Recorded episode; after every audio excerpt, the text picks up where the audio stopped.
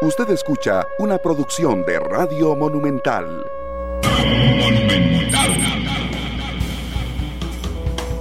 La radio de Costa Rica, 2 de la tarde con 7 minutos. ¿Qué tal? Muy buenas tardes, bienvenidos a Matices. Hoy el último programa de la semana. Como sabemos todos y todas, aunque algunos lo quieran disimular, en Costa Rica hay algunos disparadores del gasto eh, que generan los problemas fiscales que tenemos hoy. Entre ellos hay dos muy grandes. El más grande es el, es el servicio de la deuda, es decir, lo que pagamos por habernos endeudado. Y el segundo es lo que nos cuestan los empleados públicos en Costa Rica. Eh, yo siempre recuerdo que una vez Albino Vargas me dijo, yo, como no somos el gasto principal, no, pero de ahí nos endeudamos para pagarlos también. Entonces, cuando usted suma esas dos cosas, realmente es complejo, porque en Costa Rica hay un desorden completo de empleo público. Eh, a través de los años, Costa Rica adoptó una forma en la que se da un salario base realmente muy bajo en la función pública y se va adornando con pluses. Y eso ha, generado una bola de nieve muy complicada de pagar, pero además una desigualdad completa en el empleo público. Eh, el gobierno apoya una reforma al empleo público, eh, de la cual algunos constitucionalistas han sido muy críticos, como Rubén Hernández, por ejemplo la Contraloría hace algunas horas eh, advirtió que ese plan en un transitorio le va a salir carísimo a Costa Rica y en paralelo dos diputados de diferentes fuerzas legislativas, don Roberto Thompson y don Pedro Muñoz, eh, presentaron una iniciativa que hoy quiero conocer y que por eso los invité a los dos, don Pedro Muñoz, don Pedro, ¿qué tal? Muy buenas, muy buenas tardes. ¿Qué tal, Randall? Gusto saludarte y saludos a quien nos ven y nos escuchan. Muchas gracias, don Pedro. Don Roberto Thompson, de Liberación Nacional. Don Roberto, ¿cómo le va? Muy buena tarde. Muy buenas tardes, don Randall, a usted, a don Pedro, a todos los que nos escuchan y nos ven hoy. Ojalá podamos aprovechar bastante esta calurosa tarde eh, eh, aquí eh, con este tema de tanta actualidad. ¿Será calurosa en Alajuela, don Roberto? Porque aquí no tanto. Muy calurosa aquí. Don Pedro está en el este. En este momento estoy en el oeste, aquí hace calor. También hace calor, bueno, eh, entonces aquí en, Uruca, aquí en la Uruca más o menos, pero bueno, muchas gracias y gracias a las personas que nos reportan sintonía, a Alberto Bremer, que lo hace en Facebook, a William Daniel eh, Barrantes, que lo hace desde Esparza, a Carlos Muñoz, que nos saluda desde Washington, a eh, Ana Castro Rueda también, a Álvaro Agüero Alvarado, a Luis Fernando Monge, que dice que yo soy el enemigo número uno del empleo, del empleo público, Emanuel eh, que dice que nos reporta sintonía también, Jorge Arroyo también. Eh, muchas gracias. Eh, por Jorge Arroyo dice lo que no pagan los medios de comunicación como por derechos de transmisión. Jorge, yo creo que hay que informarse antes de hablar, pero bueno, con mucho gusto. Todos los medios pagamos derechos de transmisión. Creo que lo que te estás quejando son lo que pagamos de alquiler de frecuencias y efectivamente es un ridículo lo que pagamos de alquiler de frecuencias a los medios de comunicación. Mi defensa histórica es que Central de Radio siempre ha apoyado reformas a eso, pero eh, de las, asambleas legislativas, no esta por cierto, no han eh, aumentado el valor. Pero es como que a vos te llegue el recibo del agua en 3 mil, vos vayas con 10 mil al banco y digas, aquí están los 10 mil, te dan el vuelto, no, déjense los 10 mil, que no, no puedes, nosotros no somos los que fijamos el monto. Pero un saludo eh, y, y bueno, a informarse mejor. Este, ¿Por qué otro proyecto, don Pedro? ¿Por qué no el del gobierno? Eh, ¿Por qué en paralelo avanzar con, otra, con otro proyecto que aquí lo tengo en la mano, lo vamos a ir explorando a lo largo del programa? Tiene falencias que no son salvables vía mociones. Es un proyecto que va a morir de causas naturales. Es un proyecto en el que nadie cree y se va a morir y don Roberto Thompson, a quien saludo, y yo creemos que no nos podíamos quedar de brazos cruzados y que para que cuando ese proyecto se muera de causas naturales, pues entonces tener un plan B que sea robusto, que sea serio, que sea de verdad, que sea consensuado, que sea hablado, eh, consensuado con los sindicatos y los empresarios y las cámaras y las asociaciones de desarrollo y las cooperativas que tome en cuenta criterios económicos con economistas y jurídicos con juristas. Eh, el gobierno, este gobierno, a usted le consta, Randall, se especializa en darnos a tolillo con el dedo y don Roberto y yo no vamos a dejar que en esta ocasión el gobierno le dé a los costarricenses y a la Asamblea Legislativa a Tulillo con el dedo y por eso estamos prestos a eh, ofrecer al país un texto alternativo que no lo hemos presentado a la Asamblea Legislativa porque queremos eh, terminar de consensuarlo, enriquecerlo, eh, socializarlo y por eso don Roberto y yo lo presentamos el, ya no recuerdo la fecha, aquí no tengo la fecha, hace unas 15 días, 22 días, a la mesa convocada por la Asamblea de Trabajadores del Banco Popular. Entonces, eh, ante la falta de liderazgo del presidente de la República y ante la falta de liderazgo del Poder Ejecutivo, eh, la oposición se pone la camiseta de Costa Rica y eh, don Roberto y yo construimos este proyecto para beneficio de todos los costarricenses. don Roberto, ¿qué los llevó a unirse? Digo, siendo diputados que lo que tienen en común es que son de oposición, pero son de diferentes fuerzas, fuerzas políticas. Incluso de los dos se habla fuerte de precandidaturas presidenciales. ¿Qué los lleva a unirse? yo creo que en esto eh, nos, nos, unió una real preocupación acerca del, vacío eh, político que existe en el país de parte del Poder Ejecutivo. Realmente yo he venido insistiendo desde hace mucho tiempo en que la Asamblea Legislativa tiene que asumir este, ese liderazgo que requiere el país ante la falta de ruta, la falta de claridad, la falta eh, de congruencia de parte de un gobierno eh, que ha generado solo desconfianza en este momento. Entonces, eh, el proyecto este es parte de este esfuerzo. Aquí hay distintos temas que nosotros tenemos que abordar desde el punto de vista de la Asamblea Legislativa y que no, no han sido abordados por, por, falta de liderazgo del gobierno. Uno, por supuesto, es la atención del, del, tema fiscal, de la grave crisis fiscal que tenemos por delante. El segundo es la, la gran reforma integral del Estado costarricense y, la, y el tercero, y no menos importante, es el tema de reactivación económica. Eh, y nosotros hemos venido insistiendo en que a falta de, de, de claridad de parte de un gobierno que nos está, que está en lugar de gobernar administrando este país a partir de ocurrencias que se lanzan eh, simplemente como prueba y error, lo cierto del caso es que tenemos una gran responsabilidad y bueno, nos juntó esta preocupación.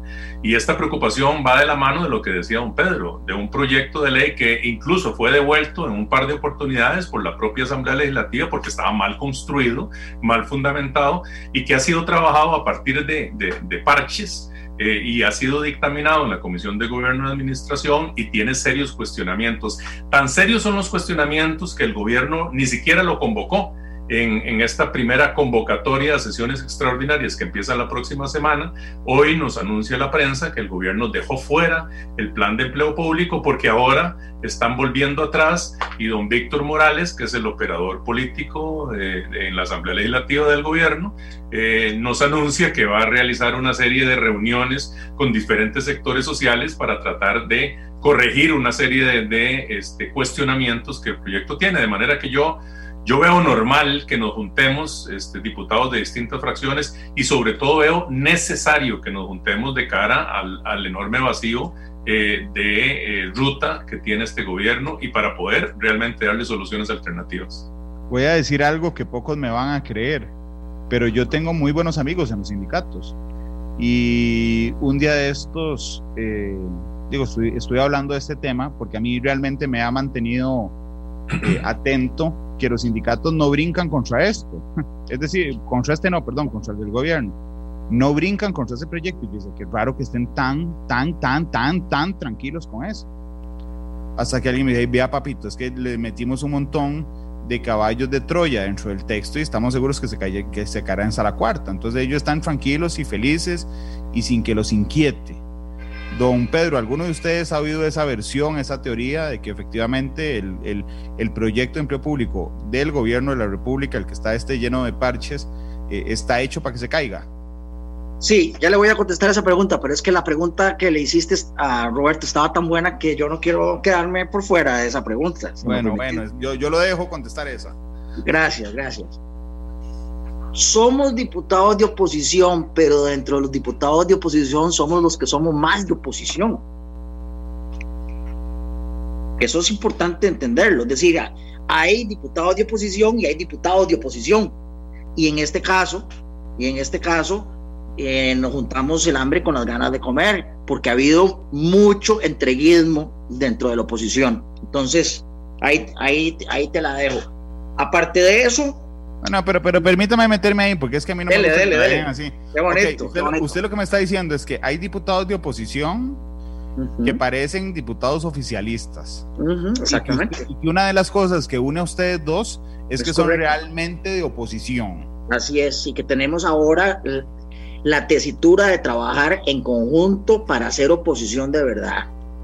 Digo yo, para, para ponerle un poquito de realismo mágico a este, a este programa. Pero eso lo acordaron los dos.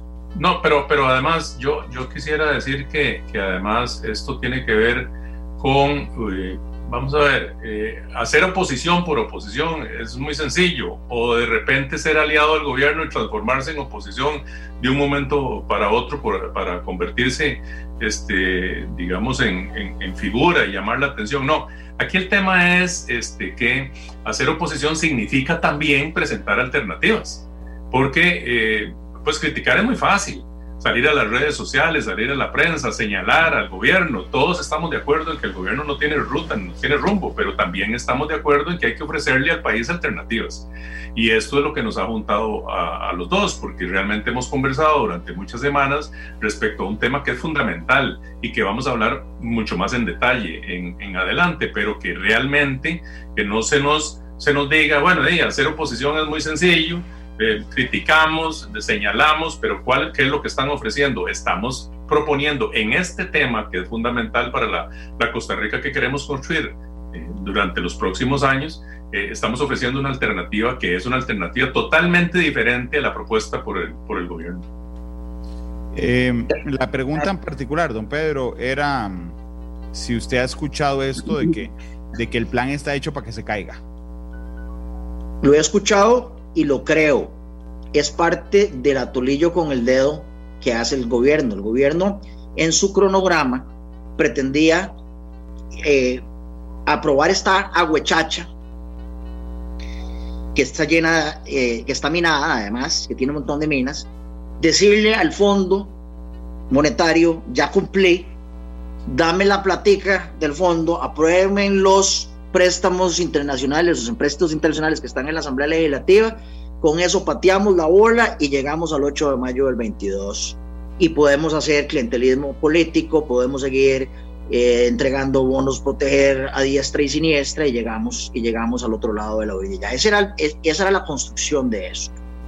Y dejarle al próximo gobierno una bomba de tiempo que es dejar el empleo estatal sin, sin solución y que el próximo gobierno va a ver, va a ver cómo resuelve eso. Ese es, en, en, mi opinión, ese era el plan del gobierno y no se contaba, no contaba con que desde la oposición íbamos a asumir el liderazgo, preparar una propuesta técnicamente correcta, políticamente viable, consensuada con los sectores, al punto de que ahora el gobierno, como decía bien Roberto, no convoca el proyecto de ellos y está corriendo a hacer el trabajo que no hicieron, que hablar con los sectores para ver qué hacen, el trabajo que nosotros sí hicimos. Es, entonces yo estoy absolutamente de acuerdo con esa tesis y la suscribo plenamente. Don Roberto, ¿usted qué cree de esa tesis? Porque realmente es muy fuerte. A mí lo que me llamó la atención es que son amigos del sindicato los que me dijeron eso. Estamos felices, tranquilos, eso se va a caer en la sala cuarta. ¿Usted qué cree?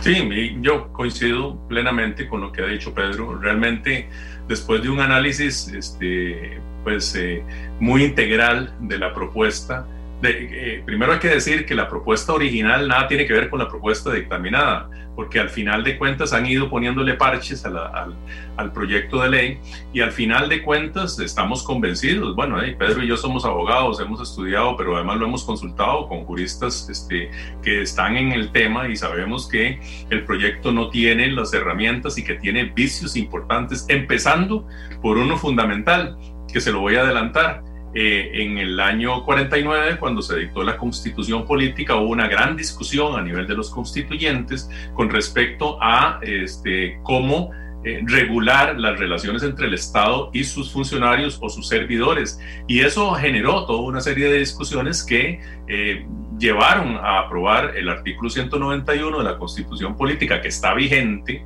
en donde se creó eh, la dirección eh, del servicio civil como un órgano totalmente independiente que fuera de los vaivenes de una administración tomara las decisiones en materia de empleo público. Bueno, empezando por ahí, el proyecto traslada todas las facultades del servicio civil al Ministerio de Planificación y Política Económica, por cierto, bastante cuestionado en esta administración por todo el tema de la UPAD y de otra serie de decisiones que se han tenido que tomar y donde queda en evidencia que es absolutamente inconveniente que un órgano político sujeto a la administración de turno sea quien tome las decisiones en materia de empleo público, empezando por la fijación de lo que después vamos a hablar, que es el salario global de los funcionarios públicos. De manera que yo creo que ahí hay un, un vicio sustancial, un vicio constitucional y eso eh, evidentemente este, eh, tendrá que ser determinado si es que el proyecto se llega a aprobar, cosa que yo veo muy difícil porque ya la Corte determinó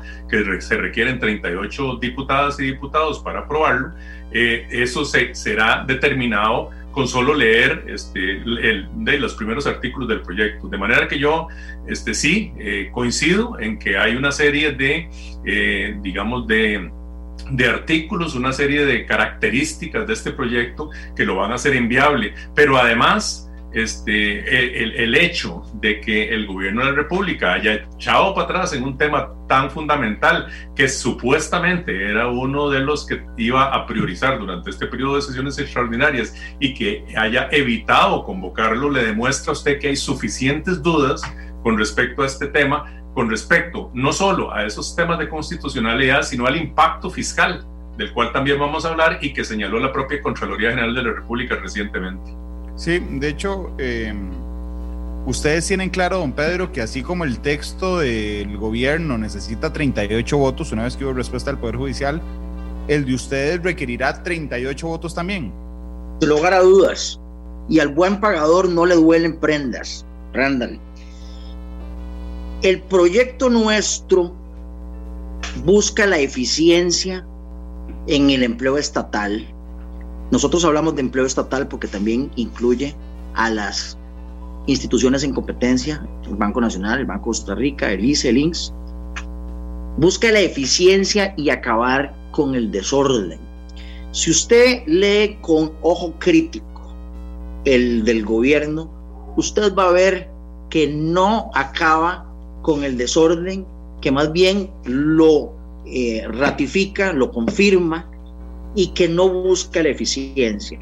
Hoy usted sabe muy bien que hay 14 regímenes de compensación en el empleo público.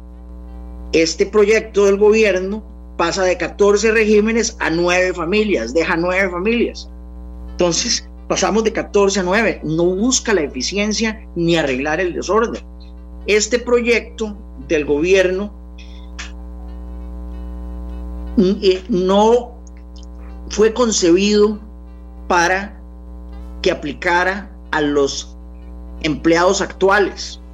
Entonces, solo a los empleados nuevos. Si usted lo deja solo para los empleados nuevos, ¿cuántos años tendrían que pasar para que haya orden y haya eficiencia en el cuerpo de empleados existentes.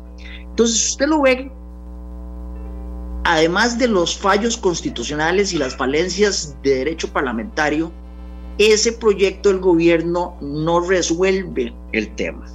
Entonces, como el de nosotros sí lo hace, para nosotros conseguir los 38 votos sí es factible, porque vamos a tener el apoyo de los costarricenses, no solamente de 38 diputados, sino el apoyo de los costarricenses porque los costarricenses van a ver que el nuestro sí cumple, sí resuelve, sí busca la eficiencia, sí puede lograr la eficiencia y sí acaba con el desorden.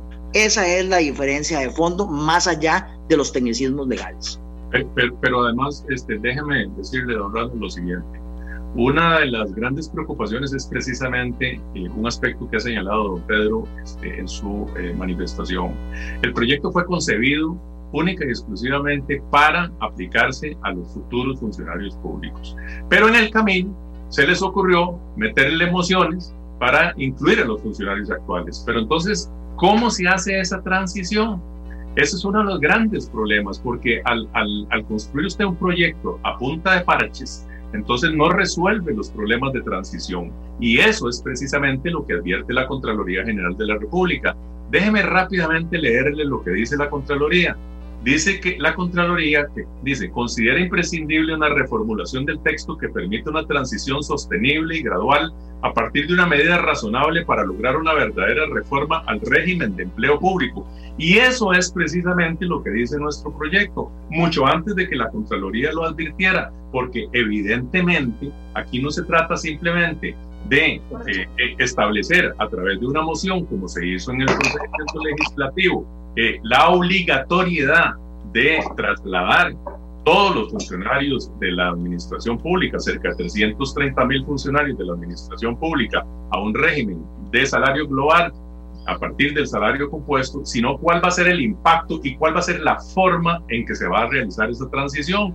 La Contraloría nos acaba de advertir que solo en un año tiene, tiene consecuencias fiscales de cerca de 22 mil millones de, de, de colones. Entonces, ahí, ahí hay una evidencia más de que el proyecto está mal concebido. Y está mal concebido porque se ha ido construyendo a partir de esos parches que le digo yo. Entonces ahí, ahí tenemos nosotros una coincidencia con lo que ha dicho la Contraloría y el proyecto original, mucho antes de la, de la afirmación o de la advertencia de la Contraloría, ya contemplaba en su artículo 31 esa transición gradual a partir de una serie de parámetros que tiene que determinar el servicio civil en este caso permítanme eh, pedirle a Cuauhtémoc, que está hoy en el control máster de Monumental, o a Emanuel, o que, o que eh, Cuauhtémoc le pida a Emanuel que me permita compartir pantalla, porque ahorita vamos a empezar a meternos al texto de don Roberto y de don Pedro. Entonces, que me permitan compartir pantalla, por favor. Mientras tanto, eh, tomando en consideración que van a necesitar 38 votos y que lo tiene muy claro, Don Roberto, ¿usted tiene en, su caso particular el apoyo de su fracción a este proyecto? Bueno, vamos a ver, nosotros este, tomamos una decisión aquí. Para no hacer lo que está haciendo el gobierno, para no tener que hacer lo que está haciendo don Víctor Morales, que es el operador político del gobierno en la Asamblea Legislativa y que, han y que ha defendido este proyecto, que ha sido calificado incluso por distintos sectores como un ornitorrinco jurídico. Eh, para no hacer eso, entonces tomamos una decisión, construir más allá de las cuatro paredes de la Asamblea Legislativa, construir con los sectores y encontramos, don Pedro y yo, que un foro, y, digamos, óptimo para poder hacer esa construcción era el foro de la Asamblea de Trabajadores y Trabajadoras del Banco Popular, donde están representados desde la UCAEP, desde la Unión de Cámaras hasta los sindicatos. Hemos tenido varios foros de trabajo con ellos precisamente para socializar y que haya un aporte mucho más integral al proyecto. No hemos querido simplemente llegar a la Asamblea Legislativa y como ocurre en muchos de los casos, de tomarnos la foto, porque para, para Pedro y para mí sería muy fácil llegar a la Asamblea Legislativa, ir a la Secretaría, presentar el proyecto, tomarnos la foto y dejar que esas cosas queden ahí. En realidad hay, aquí hay una un legítimo interés de ir adelante con este esfuerzo. Entonces, a partir de eso, le respondo, estamos conversando con compañeras y compañeros de distintas fracciones, yo particularmente con compañeras y compañeros de la fracción de Liberación Nacional, para hacerles ver la importancia que tiene la valoración de este texto alternativo. Eh, y bueno, con la gran mayoría de que he conversado, hemos tenido este, coincidencias eh, he compartido con ellos la propuesta y yo espero que se, se sigan sumando para lograr esa mayoría necesaria eh, y poder avanzar en la presentación del proyecto, que esperamos sea de aquí a la próxima semana, y también en eh, el hecho de que el proyecto vaya siendo, digamos, apoyado por una gran cantidad.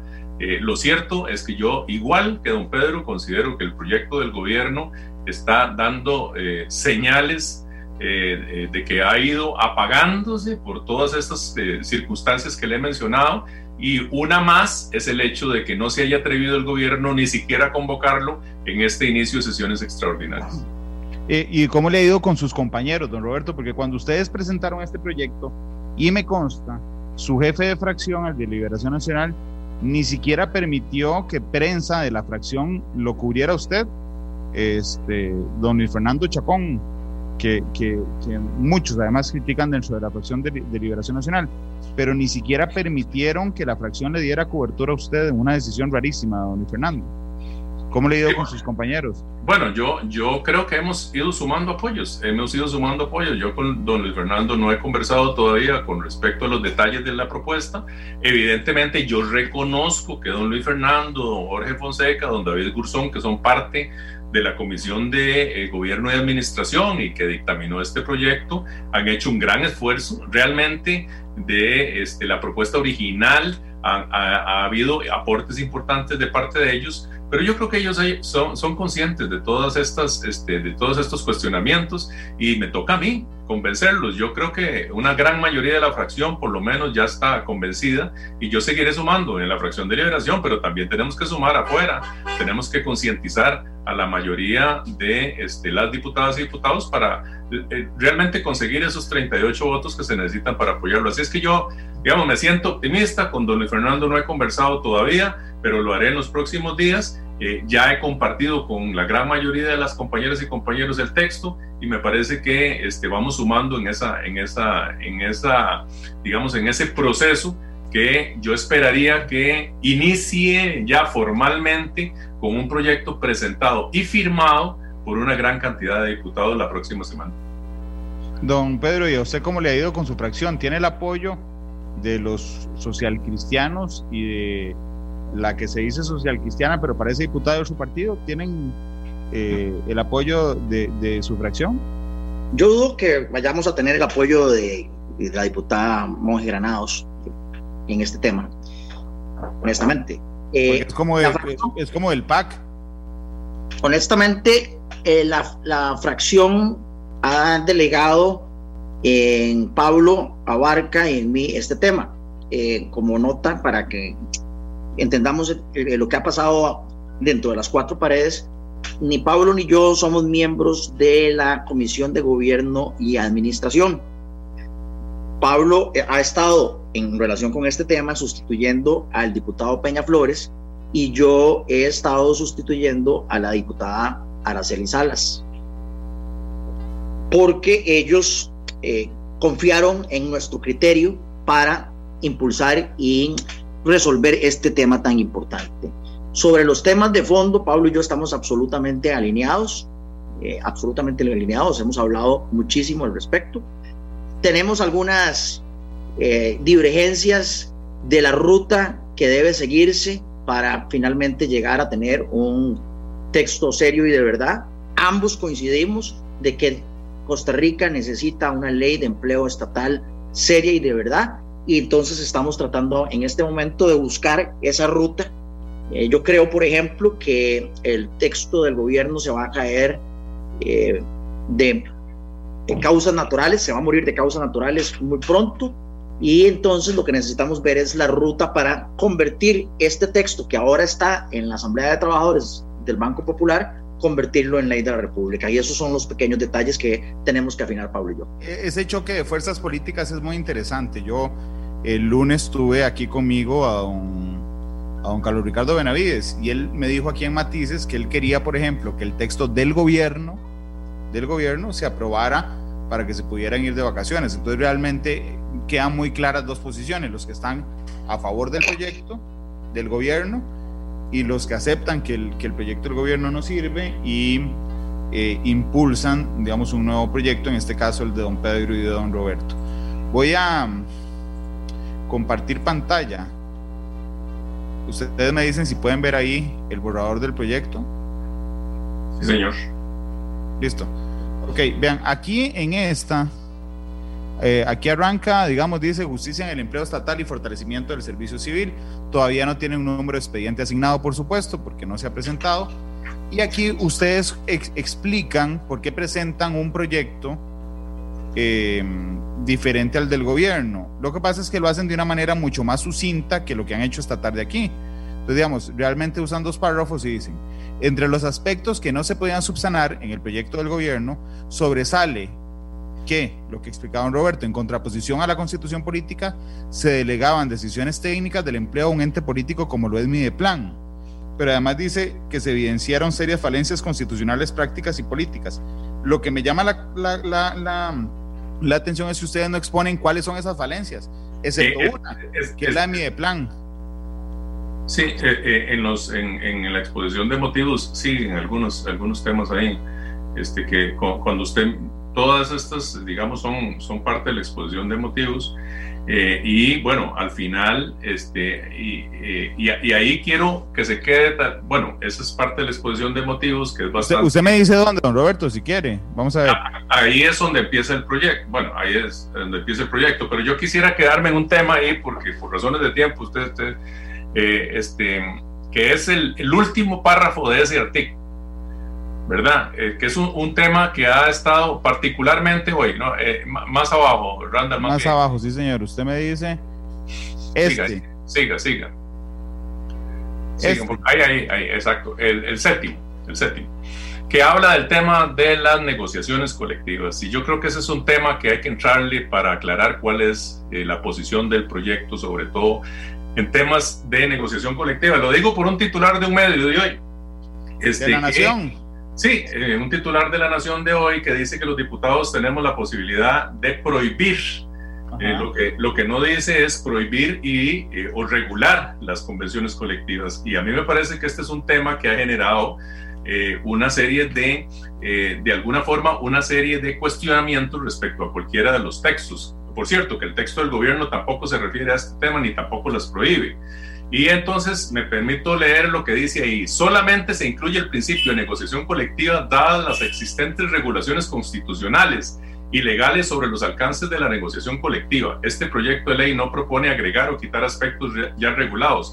Y en eso voy a, a, detenerme porque ahora tal vez Pedro me puede este, también ayudar en este, en este argumento documentación, porque aquí eh, ciertamente ha habido algunas personas, eh, me refiero por ejemplo a una persona que estimo mucho, que respeto muchísimo como profesional y constitucionalista como don Rubén Hernández y algunos otros que han señalado que es necesario prohibir las convenciones colectivas en, este, en el sector público. Y nosotros hemos venido insistiendo que este proyecto no tiene que tocar ese tema porque ya está debidamente regulado y fue regulado la ley de fortalecimiento de las finanzas públicas cuando se establecieron las condiciones en que las, en que las negociaciones colectivas o las convenciones colectivas eh, debían, debían este, a las cuales debían ajustarse. Y le voy a leer algunas nada más, Randall este, porque es importante para la gente que nos está oyendo, porque este es un tema fundamental del proyecto. En el proyecto de fortalecimiento de, de, de, las finanzas públicas se estableció... En el plan fiscal. En el plan fiscal se estableció los porcentajes sobre el salario base del puesto, para los pagos por dedicación exclusiva, prohibición para licenciaturas, mayores titulaciones para bachillerato. Se estableció el pago nominal de las anualidades, se estableció el límite de cesantía, se estableció el tema de los, de los, de los máximos salarios este, en el sector público, se, se, derogó los incentivos de confidencialidad, discrecionalidad y todos aquellos que se paguen por años laborados. Se estableció que los nuevos incentivos no pueden ser creados este, por ley, sino eh, por, deben ser creados por ley y nunca por disposiciones administrativas. Se obliga a las instituciones a denunciar sus convenciones colectivas para ajustarla a todos aquellos parámetros en el momento del vencimiento. Le digo esto porque ya desde eh, la ley de fortalecimiento de las finanzas públicas, el tema de las convenciones colectivas está debidamente regulado en nuestra legislación. Entonces algunos insisten en volver a regularlas cuando ya el criterio nuestro es que están regulados. Y por supuesto, por supuesto, entendemos que es un instrumento del cual en el pasado se ha abusado y evidentemente a partir del 2018 este, es, eh, tiene límites absolutamente claros. Y desde ese punto de vista le voy a permitir a don Pedro que nos explique cuál fue, digamos, su acción eh, en concordancia con lo que hemos venido diciendo con respecto a la última de las convenciones colectivas, que fue la del, la del Ministerio de Educación Pública, cuestionada también y que por supuesto ha significado en el pasado un disparador del gasto público. Gracias, Roberto. En efecto, con base en estas disposiciones que fueron incluidas en la Ley de Fortalecimiento de las Finanzas Públicas y habiéndome dado cuenta yo de la ilegal y espuria convención colectiva que firmó el MEP, el Ministerio de Trabajo, con sindicatos de educación, con la firma del presidente de la República como testigo de honor, con la firma del mismísimo presidente de la República como testigo de honor. El, cinismo. Muerto de la cólera, pero eh, eh, con mucha energía, acudí ante la Contraloría General de la República a denunciar esa convención colectiva. Afortunadamente, la Contraloría General de la República efectiva y eficientemente resolvió que en efecto esa y todas las convenciones colectivas posteriores a la ley de fortalecimiento de las finanzas públicas tienen que cumplir con la normativa incluida en esa ley a la que ha hecho referencia el, diputado Thompson Chacón. Pero la Contraloría no se queda ahí. La Contraloría le envía un oficio a la ministra de Trabajo y le dice que estará vigilante del proceso de homologación que tiene que hacer el Ministerio de Trabajo para asegurarse la Contraloría de que en el, en el proceso de homologación que tiene que hacer la ministra de Trabajo se cumpla con cada una de las disposiciones de la ley de fortalecimiento de las finanzas públicas. Es decir, la Contraloría le manda una advertencia al, a la ministra de Trabajo. Y para volver a la pregunta que hacía Randall de las inconstitucionalidades del proyecto original del gobierno, hay un tema que es que el, el proyecto es muy deficiente, con una exposición de motivos muy deficiente. Por ejemplo, el proyecto del gobierno no contemplaba incluir a las instituciones estatales que están en competencia. Si vía moción si vía mociones se incluyen estas eh, instituciones a esta altura del proceso, a esta altura de la procesión, el proyecto se cae por inconstitucional, por falta de conexidad entre la concepción original del proyecto en su exposición de motivos y el articulado final que estaría quedando con base en mociones que se estarían incluyendo con posterioridad. O sea que ya no tiene, para explicarlo muy sencillamente, don Pedro, discúlpeme, porque ya no tiene que ver lo que querían hacer los diputados con lo que salió al final.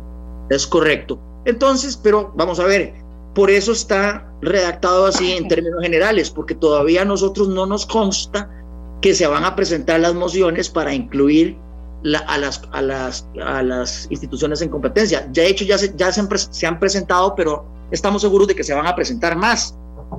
Entonces ahí nosotros vemos, prevemos una eventual inconstitucionalidad. Y si no se presentan las mociones, pues entonces vamos a tener un texto insuficiente porque no incluye precisamente a las instituciones en competencia. El, la reacción de esta exposición de motivos, a pesar de ser corta, a pesar de tener pocas palabras, es una exposición de motivos redactada con muchísimo cuidado.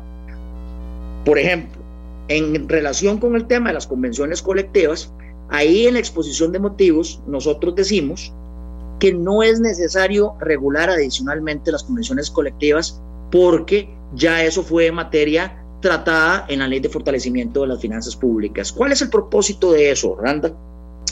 El propósito de eso es que cuando nosotros presentemos el proyecto a la corriente legislativa, al decir eso, la exposición de motivos, estamos eh, previendo, o más bien estamos imposibilitando la posibilidad de meter convenciones colectivas vía mociones.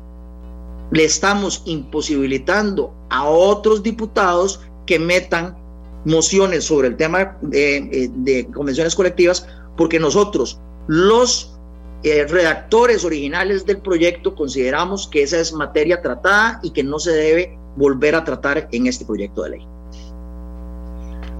permítanme. Sí, eh, don, Roberto. Yo, yo lo que iba a decir es que, en resumen, digamos, el proyecto tiene algunos pilares fundamentales que me parece importante destacar.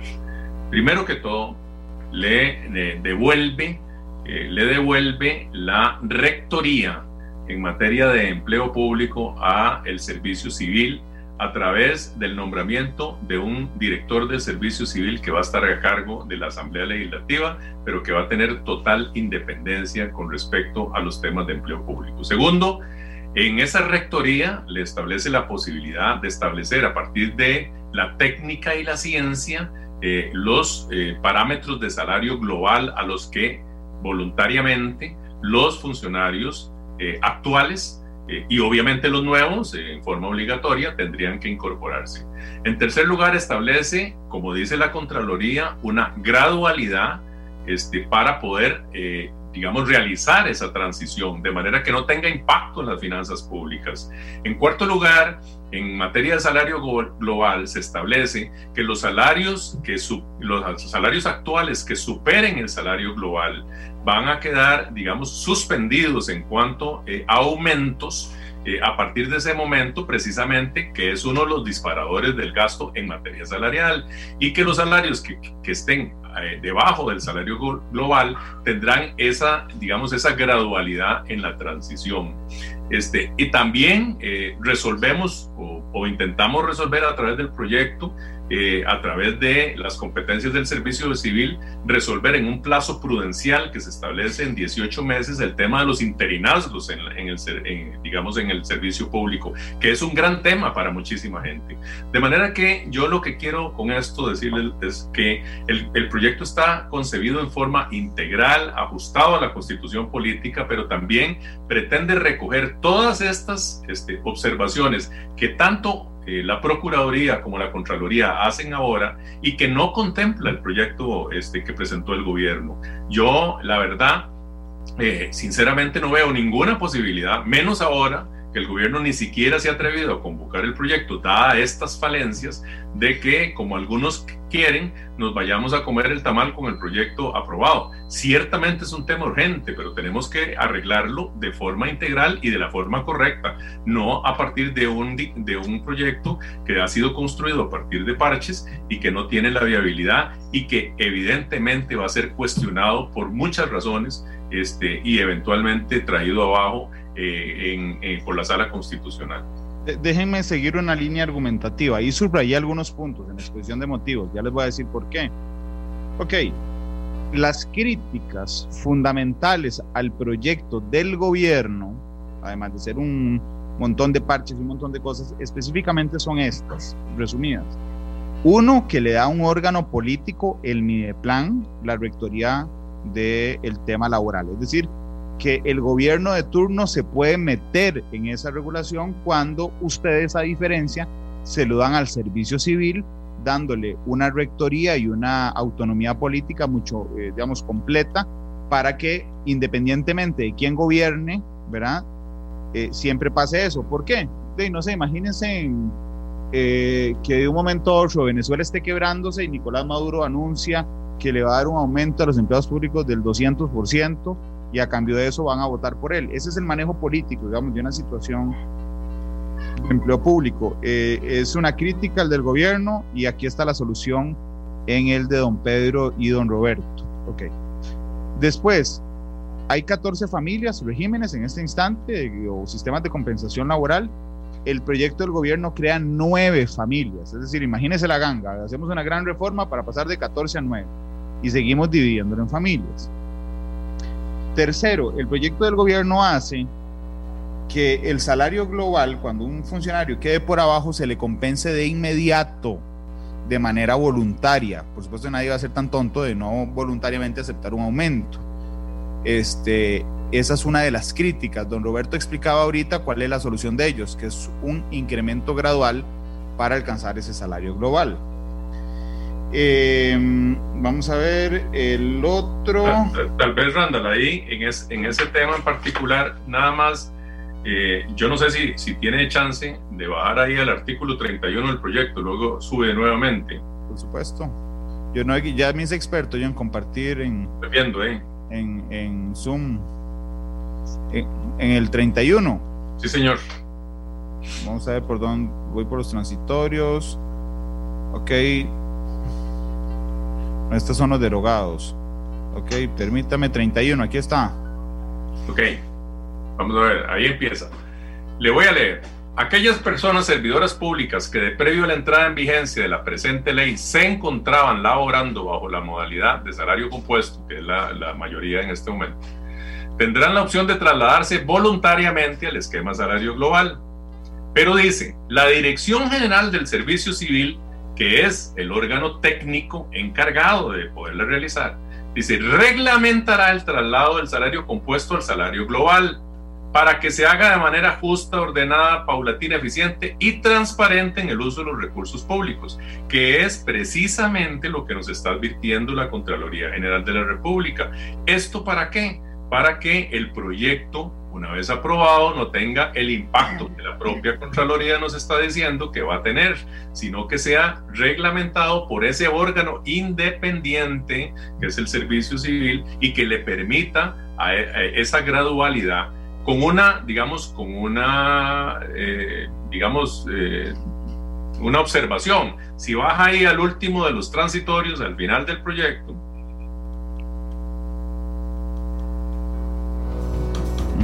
Ahí está el transitorio. El último. 16. Claro, entonces dice, las personas servidoras públicas y empleados estatales que a partir de la vigencia del salario global tengan un salario compuesto que sea superior no serán susceptibles de incrementos salariales de ningún tipo a partir de la entrada en vigencia de esta ley. Esto, digamos, es lo que se llama una forma de congelar los salarios que quedarían más arriba. ¿Para qué? Para que los disparadores del gasto no afecten tampoco eh, y empiece el Estado a percibir ese ahorro en esta materia. Y sigue diciendo, para los funcionarios y empleados mencionados en este transitorio, en el momento en que el salario global sea igual o superior a su salario compuesto, podrán optar por trasladarse voluntariamente al salario global o recibir ajustes iguales a los que recibe el salario global hasta llegar a ese momento. Entonces, ¿qué es lo que, lo que, lo que digamos, queremos destacar en esto? Más allá del tema constitucional, porque usted lo dijo bien antes, el tema de trasladar la responsabilidad este, al, al, Ministerio de Planificación tiene una consecuencia. Imagínense, no se vaya muy largo, imagínense al actual Ministerio de Planificación, que ha sido severamente cuestionado, por ejemplo, por el tema de la UPAT. Entonces, este, primero que todo, le quitamos esa, esa politización de las decisiones en materia de, de empleo público, pero además la transición entre uno y otro la hacemos tal y cual lo está pidiendo la Contraloría General de la República para que no tenga impacto y más bien tenga beneficio en este, las finanzas del Estado sin afectar los derechos de las y los funcionarios, porque esto también es muy importante. Entonces permítanme hacer una cosa aquí, que últimamente ando súper creativo en... Estoy viendo ahí que puso... esto, yo veo qué creativo me puse, vea, vamos a hacer una cosa, vamos a hacer dos cuadros. ¿ven? Entonces en este cuadro le vamos a poner gobierno. ¿Ok? Y en este otro cuadro a la derecha, y los voy a poner en orden alfabético, por apellido, vamos a ponerles Muñoz Thompson. Sí, eh, eh, por mayoría de edad tal vez sería. ok, las observaciones a el proyecto del gobierno. Ok, vamos a ver. Uno, le da control a Mideplan, que es un órgano político. Ok. En año electoral, agréguele, porque también en el momento que se está. Eh, o sea, hay que poner. Está bien. Hay que poner las cosas en contexto, claro. Ok, después de eso. Pero además, este, como observación nada más, por ahí hay, una, hay un articulillo ahí transitorio que habla de un plazo que, que curiosamente coincide con la cercanía de las elecciones para hacer toda la, la, la, digamos, toda la transición. Entonces llama más la atención todavía. Ok, ustedes sí son mal pensados. Voy. Vamos a ver. Sí, yo, yo a eso me, yo quiero referirme ahora más tarde acerca de mis malos pensamientos. Ok, se va a confesar. Vea, eh, el gobierno Ah, control. Malos pensamientos en relación con este tema. No, no Ah, quiero ok, ok. crear, no Ok, quiero iba a pasar crear el programa para la falsas noche, entonces. No, no, no, no, no, no. Ok, el control de Mideplan, es que es un órgano político en año electoral, mantiene las familias, aumenta el salario de miles de empleados públicos, apenas esté aprobado el salario escolar, lo que nos va a costar 22 mil millones de colones al año. Ok, Sí, eso, eso porque, porque se incluyó una moción eh, dentro de las, de las muchas que se han incluido para hacerlo obligatorio. ok, saca las instituciones autónomas o no las contempla y mantiene las convenciones colectivas. Ahorita nos peleamos con este punto, hoy. Ok. Este es el del gobierno. De hecho, le voy a poner rayita aquí. Vamos a ver. De verdad que se ha vuelto un experto usted, Rand. Sí, no habrá, no habrá amarillo y rojo. Bueno, voy a ver, ¿sabe? No, voy a ponerlo negro, porque no sea tan cantado. Ok. Ahí está. Y vamos al segundo cuadro, que es el de ustedes. Eh, con el de ustedes me va a tener, ah, va a tener problemas con... Con los colores. Con los colores. Pero vamos a ponerlo en negro, no importa. Vamos a ver. Ok. Vamos a ver, vamos en orden también. El los colores, de Costa, los colores de Costa Rica. Sí, sí, pero tampoco soy tan creativo para poder poner estos colores. los colores de Costa Rica, blanco, azul y rojo. No, don Roberto con la taza y todo feliz. Este, el control se le da al servicio civil. Voy a, voy, voy a meter la cuchara. Señor.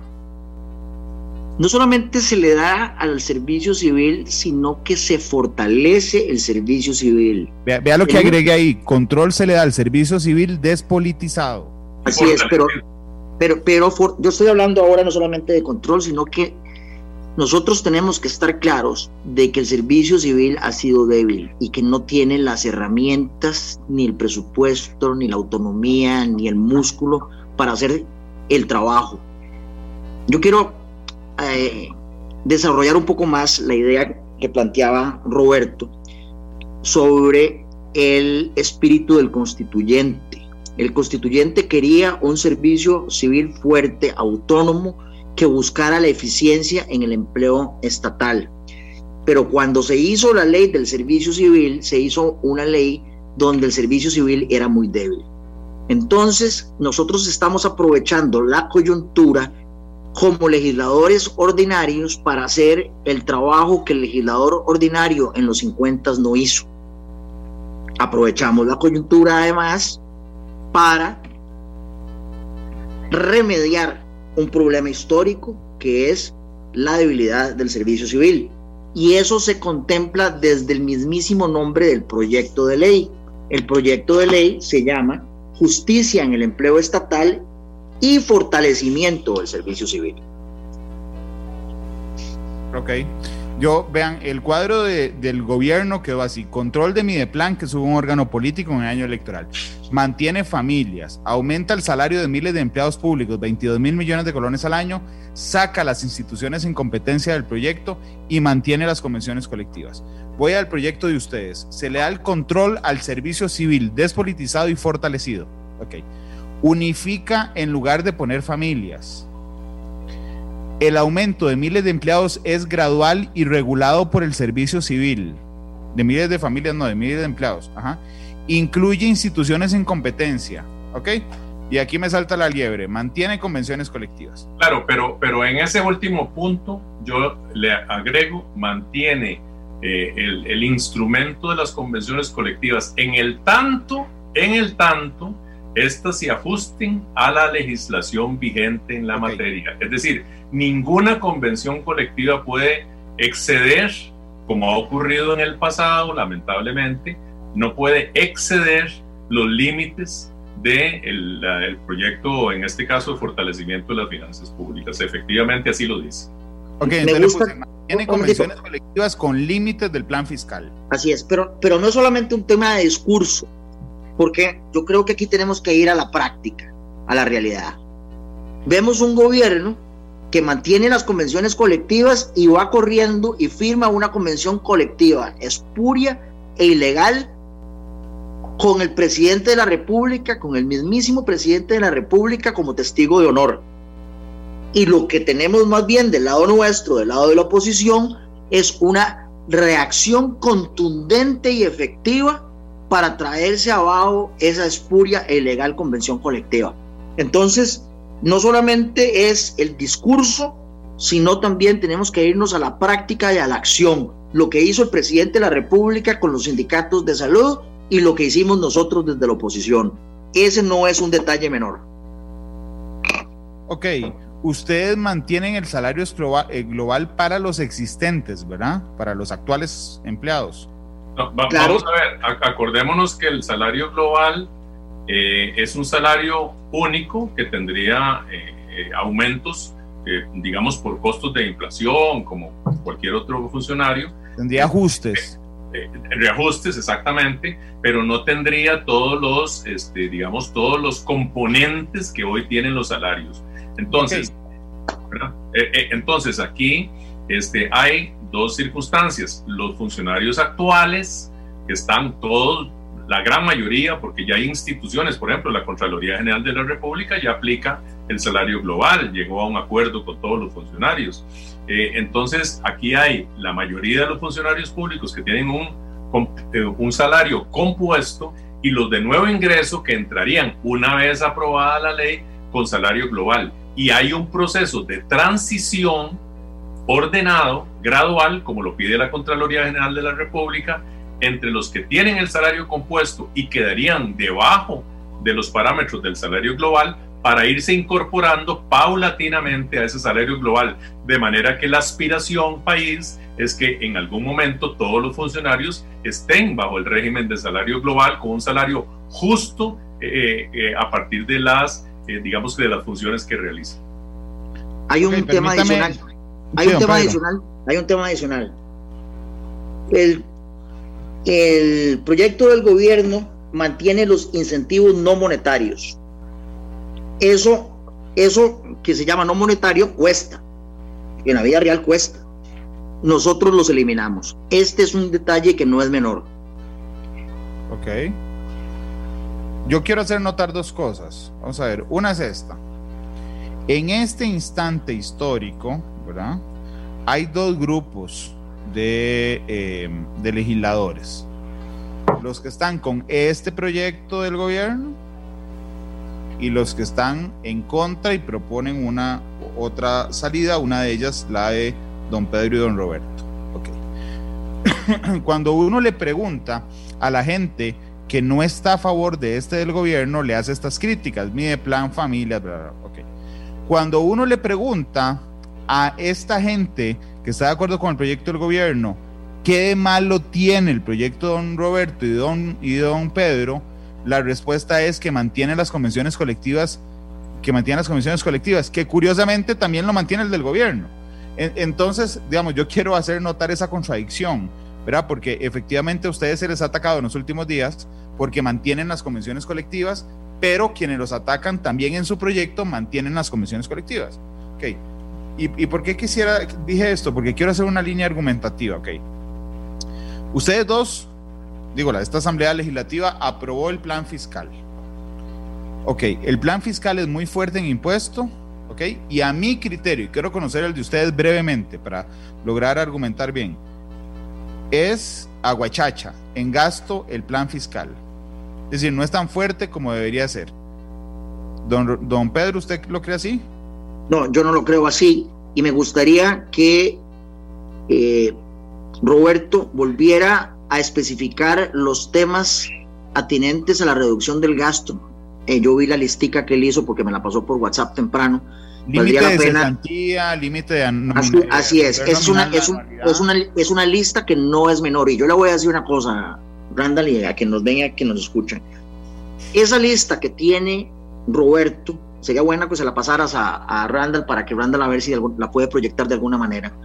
Esa lista es para mí una de las razones principales por las cuales yo voté a favor de la ley de fortalecimiento de las finanzas públicas y no solamente voté a favor en el plenario, yo fui miembro de la comisión especial que dictaminó ese proyecto y eh, ese capítulo de empleo público, el tercero, es un capítulo que ha sido poco estudiado pero que sí tiene dientes y sí tiene músculos. Yo no sé si ya Roberto le habrá podido pasar la lista a Randall, me parece que es una lista muy importante que vale la pena puntualizarla y leerla con, con detalle. Don Roberto, ¿usted no le parece a Guachacha el, el recorte de gasto público en el plan fiscal?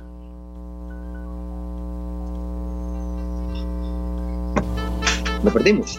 No, es que eh, puso en silencio el micrófono, Roberto. Eh, no, no me parece que sea guachacha, me parece que este, el proyecto tiene regulaciones importantes en materia de contención del gasto, no de recorte. Vamos a ver, hay una diferencia entre recorte y contención. Recorte es lo que estamos haciendo en el presupuesto eh, ordinario del año entrante, en donde se recortan una serie de partidas importantes.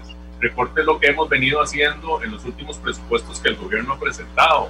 Por ejemplo, que quería de alguna forma utilizar el ahorro de los ajustes este, en materia de deuda, de canje de deuda, para seguir eh, financiando gasto corriente. Eso es recorte. La contención tuvo, tuvo que ver con el proyecto fiscal.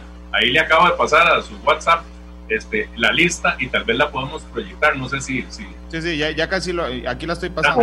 Y, en, esa, y, en, esa, y en esa lista, eh, los y los costarricenses pueden observar, ¿verdad? Observar cómo ah, hubo decisiones fundamentales en el proyecto de fortalecimiento de las finanzas públicas que tienen que ver con el aumento desmedido de todos esos otros componentes que hoy forman parte del salario.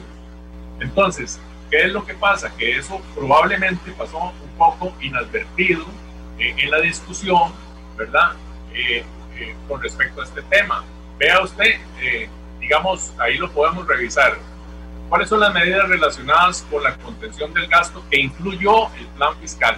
Y y a esto quiero insistir, el tema de las convenciones colectivas, de nuevo, en el proyecto de gobierno no dice nada, pero ya la Contraloría lo dijo y ya y está establecido en el proyecto que nosotros presentamos que tienen que ajustarse como un instrumento a las disposiciones legales y a las disposiciones del proyecto fiscal. Vean lo que dice ahí. Limita significativamente los porcentajes que sobre el salario base del puesto se pagan hoy por dedicación exclusiva y prohibición en 25 y 30%, para licenciaturas y mayores titulación, eh, titulaciones y 10 y 15% para bachillerato. Antes llegaban hasta un 65%. Se impone el pago nominal de anualidades y solo se podrán otorgar como reconocimiento a través de métodos de evaluación.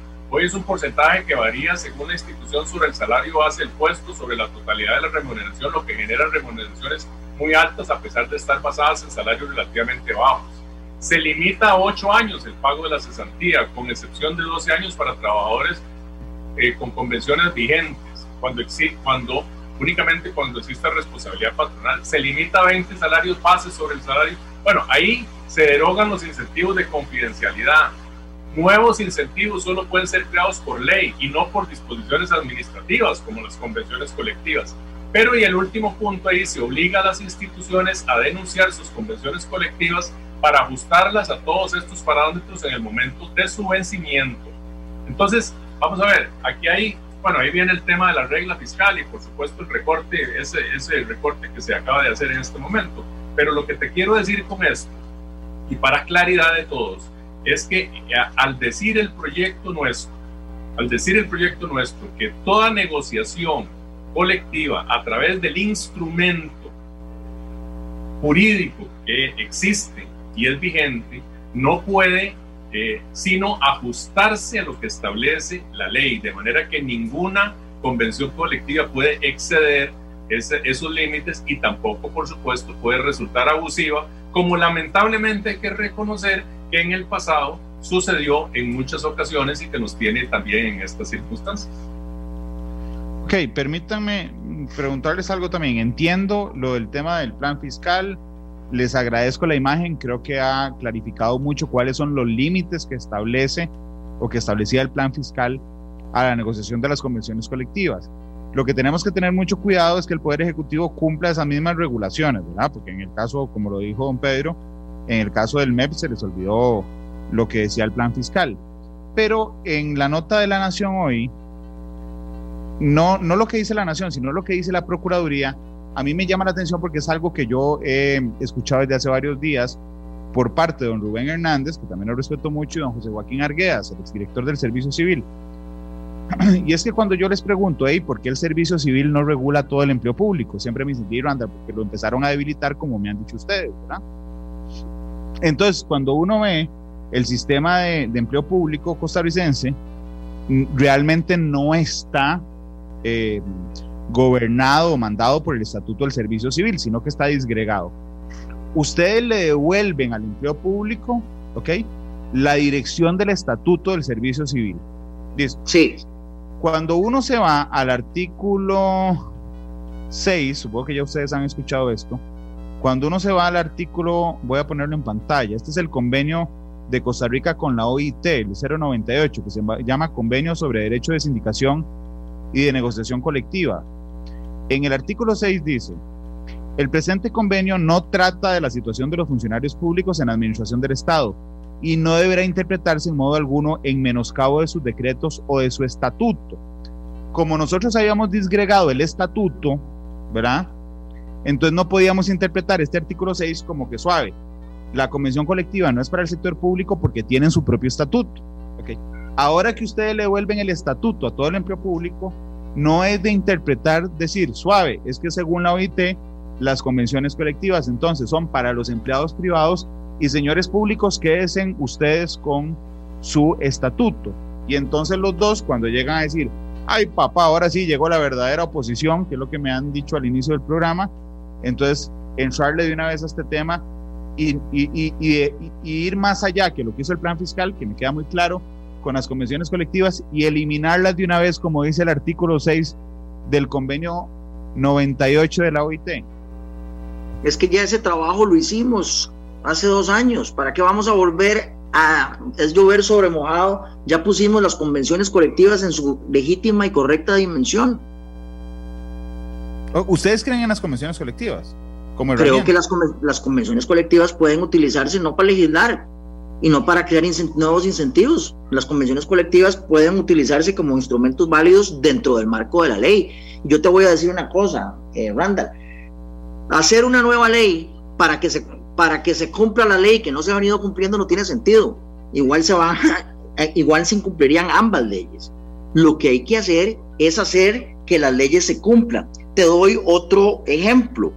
Cuando se dio la huelga de salud en el 2019, el gobierno firmó un espurio acuerdo con los sindicatos de salud en agosto del 2019, que te acordás que no se lo consultaron a la ministra de Hacienda, doña. Claro, claro, me acuerdo. ¿Verdad? Y yo, y yo también, en ese caso, en ese momento, con la compañía de todos mis compañeros de fracción, denunciamos ese espurio e ilegal acuerdo ante la Contraloría General de la República y nos los trajimos abajo. Entonces, el tema de que hay leyes que no se cumplen, eso no se arregla haciendo nuevas leyes, se arregla utilizando la institucionalidad para hacer que se cumpla. Y yo tengo, la verdad, dos experiencias muy exitosas con la Contraloría General de la República. La Contraloría, de conformidad con el artículo 173 de la Ley General de la Administración Pública, está para anular todos los acuerdos que sean eh, abiertamente nulos cuando tengan que ver con temas presupuestarios. Eso está debidamente estipulado en ese artículo 173 de la Ley General de la Administración Pública. Pero si nosotros no utilizamos la institucionalidad, entonces no hay ley que funcione. No hay ley que funcione. Se trata de utilizar la institucionalidad. Sí, de hecho a mí me preocupan mucho no solo las negociaciones por convenciones colectivas, sino los acuerdos de juntas directivas que no pasan por una convención y que se toman las instituciones autónomas, como por ejemplo regalarle pensiones a, sus empleados. No sé, eso es un acuerdo que pasa, por ejemplo, por la junta directiva de la caja. Exactamente. O los acuerdos que se utilizan para terminar una huelga. Claro. Hay un, hay un montón de acuerdos para terminar una huelga que son ilegales. Lo que pasa es que no hemos utilizado la institucionalidad yo les cuento a quienes nos ven y nos escuchan que la Ley General de la Administración Pública es de 1979. Es decir, esa norma a la que yo acabo de hacer referencia existe desde hace un montón de tiempo. Lo que pasa es que nos hemos hecho los tontos y hemos dejado que nos den a tolillo con el dedo. claro, de hecho, de hecho, perdón, don Pedro, los acuerdos para terminar las huelgas el primer acuerdo siempre es violar la ley. Uno. Es decir, el primero que dice, no se impondrán sanciones regidas en la ley, ¿verdad? Eso, eso es decir, bueno, el primer acuerdo es no cumplir la ley. Exactamente. Y, te quiero decir que a mí me gustó mucho un video que vos hiciste eh, sobre la espuria e ilegal convención colectiva del MEP. Se hizo viral, porque ahí explicaba los 16 puntos. Vos te acordás que el primer punto de tu video decía que eh, que, eh, el gobierno no le iba a cobrar a los, a los empleados del MEP las sumas pagadas en exceso. Es decir, estaban diciendo que las sumas pagadas en exceso no eran sumas pagadas en exceso. ¿Me explico? Eso no se puede meter en una convención colectiva, pero no necesitas una nueva ley para traerte eso abajo. Para eso existen suficientes leyes. En este país lo que sobran son leyes. ¿Sabes qué es lo que hace falta? Inteligencia y valentía para utilizar la institucionalidad para hacer que las leyes se cumplan, para poner orden y para que haya justicia.